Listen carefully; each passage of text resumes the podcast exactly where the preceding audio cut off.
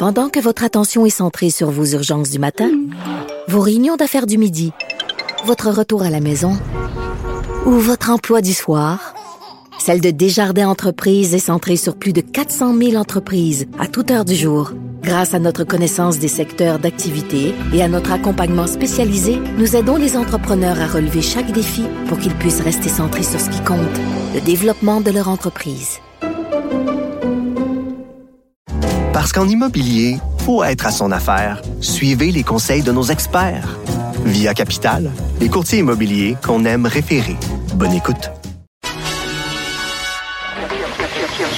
Cube Radio. En direct à LCN. Sommet sur l'itinérance. Bruno Marchand en a appelé aujourd'hui à la colère et à l'indignation.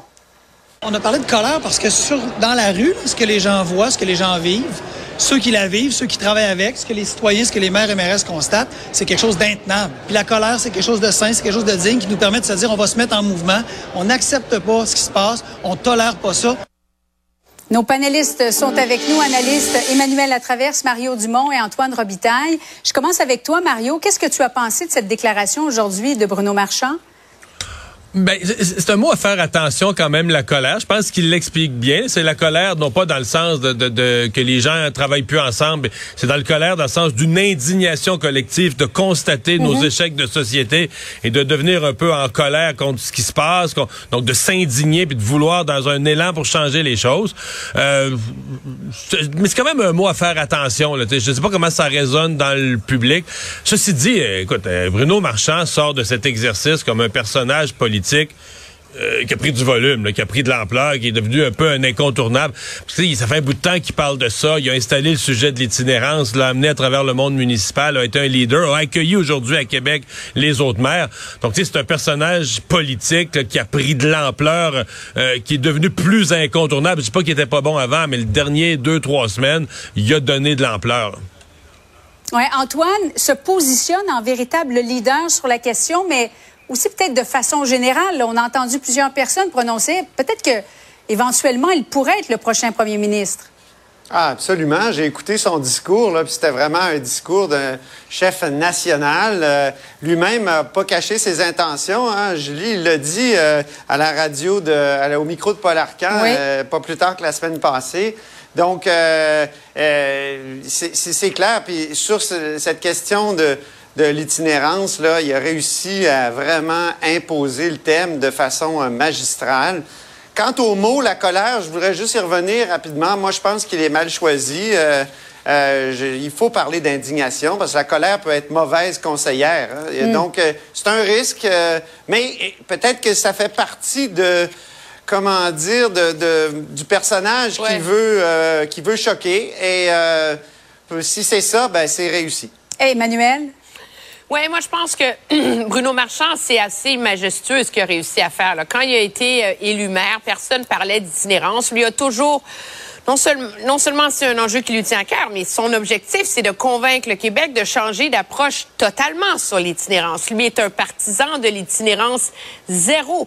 Donc l'idée qu'on va réussir à sauver, à, à réhabiliter, à loger tous ces gens-là dans toutes les villes euh, et il a réussi à imposer cet enjeu-là en commençant à l'UMQ. Faut, faut dire que les temps l'aident. Il y a une crise qui est pire qu'elle ne l'était il y a deux ans. Ça lui donne les moyens euh, d'y arriver.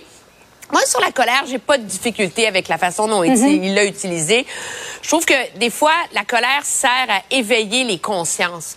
Et au-delà de la manœuvre politique autour de ce qui s'est passé dans les derniers jours, au-delà des rapports de force entre les maires, le gouvernement, l'argent, les millions, etc., il y a une chose qui est indéniable, c'est qu'il n'y a pas un Québécois qui va regarder l'enjeu de l'itinérance de la même façon, qui va poser le même regard sur ça.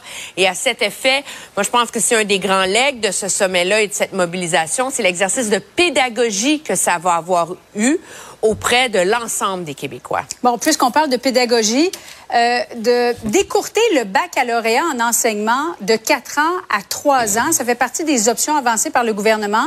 Mario, est-ce qu'on est rendu là? Mais ça a de l'allure, surtout de la façon dont le ministre Drainville l'envisage. C'est-à-dire que la quatrième année existerait toujours comme un stage supervisé, là, si on veut, mais un gros stage, un stage où tu es comme un vrai enseignant, rémunéré avec ta classe à temps plein, mais supervisé quand même. Euh, c'était ça avant, c'était le bac en, enseignement, et c'est présentement à l'Université Laval, le bac de 4 ans, c'est exactement comme ça qu'il se fait. Ce matin, la doyenne de l'Université Laval m'expliquait que eux, là, euh, c'est comme ça qu'ils ont construit le programme, la quatrième année, euh, l'étudiant est toujours dans l'année au complet, dans un stage supervisé, puis si son stage, si un, un centre de service scolaire lui donne un groupe à temps plein, mais ça va être ça son stage. Donc à l'université Laval, c'est mm. déjà un peu comme ça qu'on procède. Je veux dire, le ministre Bernard Dréville, à mon avis, vient d'avoir sa meilleure semaine là, depuis euh, depuis euh, longtemps. Emmanuel, es-tu ben, d'accord avec ça? Sur le fond, je suis pas spécialiste en, en, en, en pédagogie. Je suis mm-hmm. ouvert à toutes ces idées-là. Moi, je je trouve que c'est un gros ballon d'essai. Je trouve qu'on a un gouvernement qui est confronté à une crise énorme, qui cherche des solutions. Puis quand on n'a pas de solution facile à offrir, à mettre sur, la table pour assurer les gens, qu'est-ce qu'on fait? On réfléchit à voix haute. Et ça, c'est exactement le genre d'exercice auquel on se prête en ce moment. Monsieur Legault dit, on n'est pas rendu là. Madame Derry, elle n'est pas sûre non plus. Personne ne sait trop d'où ça vient, mais ça nous montre que le ministre Drainville, il travaille fort et qu'aucune pierre ne sera retournée trouvez un plan, là. Choisissez-le, là. Euh, puis mettez-le en ordre, là, puis on avisera après. parce qu'Antoine, en quelques secondes, la pénurie de main-d'œuvre n'est pas prête de se résorber. Non. Non, puis euh, mais l'idée d'avoir comme une résidence, hein, on sait qu'en médecine il y a comme une résidence. Mm-hmm. Euh, la dernière année de, des études, ben, elle circule déjà. C'est dans le communiqué de la FSE, donc du syndicat. Donc, l'idée circule déjà. Les gens sont d'accord avec ça. Donc, c'est pas une idée quand même qui vient de nulle part. Puis, euh, c'est sûr qu'à l'Université Laval, ça fonctionne comme Mario l'a dit, mais d'après ce que j'ai compris, il y a plusieurs autres universités où c'est des stages intermittents. On revient à des cours intensifs. La, la, la quatrième année est un peu euh, complexe. Mais moi, je, je, tiens à dire aussi qu'il faut le, 30 crédits, l'autre possibilité pour les, ceux qui ont déjà un bac, mettons en chimie, en histoire ou en littérature. oui, oui. Faut, ça, ça c'est vraiment l'essentiel qu'il faut faire le plus vite. Restez avec nous. Question à vous et aux téléspectateurs. Avez-vous réussi à boycotter les plateformes Meta aujourd'hui? Peut-être plus facile à dire qu'à faire. On revient après ceci. Cube Radio. On commente l'actualité, on explique la nouvelle, on décortique l'information. Alexandre, une histoire de paris sportif assez inusité. Ouais, la police espagnole qui ont annoncé aujourd'hui avoir démantelé une organisation qui faisait du trucage de paris puis d'événements sportifs. C'était qui, faisait de l'argent là. Ouais, qui faisait pas mal d'argent là, c'était vraiment deux volets. D'un côté, ben il faisait ce qu'on appelle en anglais du fixing, il faisait donc du trucage de certaines parties des combats et autres, allait corrompre des athlètes particulièrement d'origine roumaine et bulgare parce que c'est dans ces pays-là que se trouvaient entre autres ben les gens responsables de tout ça, mais aussi, c'est vraiment là que c'est intéressant, faisait du trucage de paris sportifs. Tu sais, avec les applications maintenant, Mario, sur le web, tu peux parier, tu sais, en direct, même pendant que les parties sont en cours, là, tu sais, tu peux déjà... Ouais, c'est la euh, grosse mode de parier. Est-ce que est-ce qu'il reste deux minutes à jouer? Est-ce que telle équipe va compter un but d'un deux dernières minutes? Ben oui, puis là, tout d'un coup, pour des, euh, tu sais, pour des chances, tu dis, OK, c'est un but, ça va être Caulfield, il reste euh, une minute à la game. Caulfield sur une passe de, de Suzuki, si tu l'as, ben là, tout d'un coup, tu quintuples ta mise, tu peux faire ça dix fois, tu sais, ça peut augmenter beaucoup. Et là, ce qu'on apprend, c'est qu'il y a justement de ces gens-là qui, eux, avaient une technologie très sophistiquée de ce qu'on appelle de la captation de flux par satellite.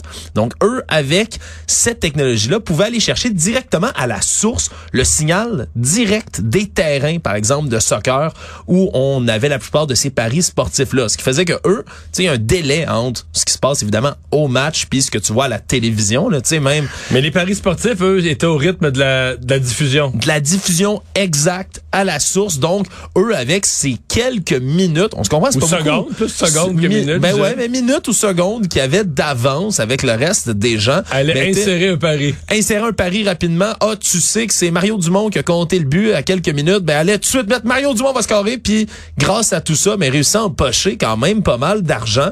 Et donc, ça aurait touché beaucoup de ligues, entre autres, ben, de, de soccer, là, asiatiques, sud-américaines, mais aussi les matchs de la Coupe du Monde au Qatar en 2022, des tournois de tennis de l'ATP également. Donc quand même, euh, gros réseau comme ça de, de paris sportifs là, qui se fait démanteler.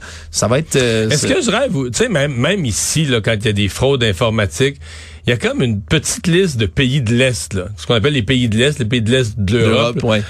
Euh, je sais pas. Euh, je- je- il y a quelque chose avec la fraude informatique de toutes les formes là qui sont devenues. euh, il y a une industrie de ça là-bas parce qu'on entend souvent ça là. Ah, c'est installé Ouais. dans les pays de l'Est. Mais on, on- peut-être la réglementation est moins sévère dans Ça, ces endroits-là où on a euh, justement ben, peut-être une culture qui s'installe comme ça ou qui se propage. Je pense que ça s'en- ça s'enseigne de devenir arnaqueur comme ça Ouais. sur le web Mario puis ça pullule là-bas. mais il doit aussi avoir des propriétaires de serveurs qui sont un peu des pourris, là, puis qui protègent les gens que la police pourra jamais remonter jusqu'à eux. Merci Alexandre.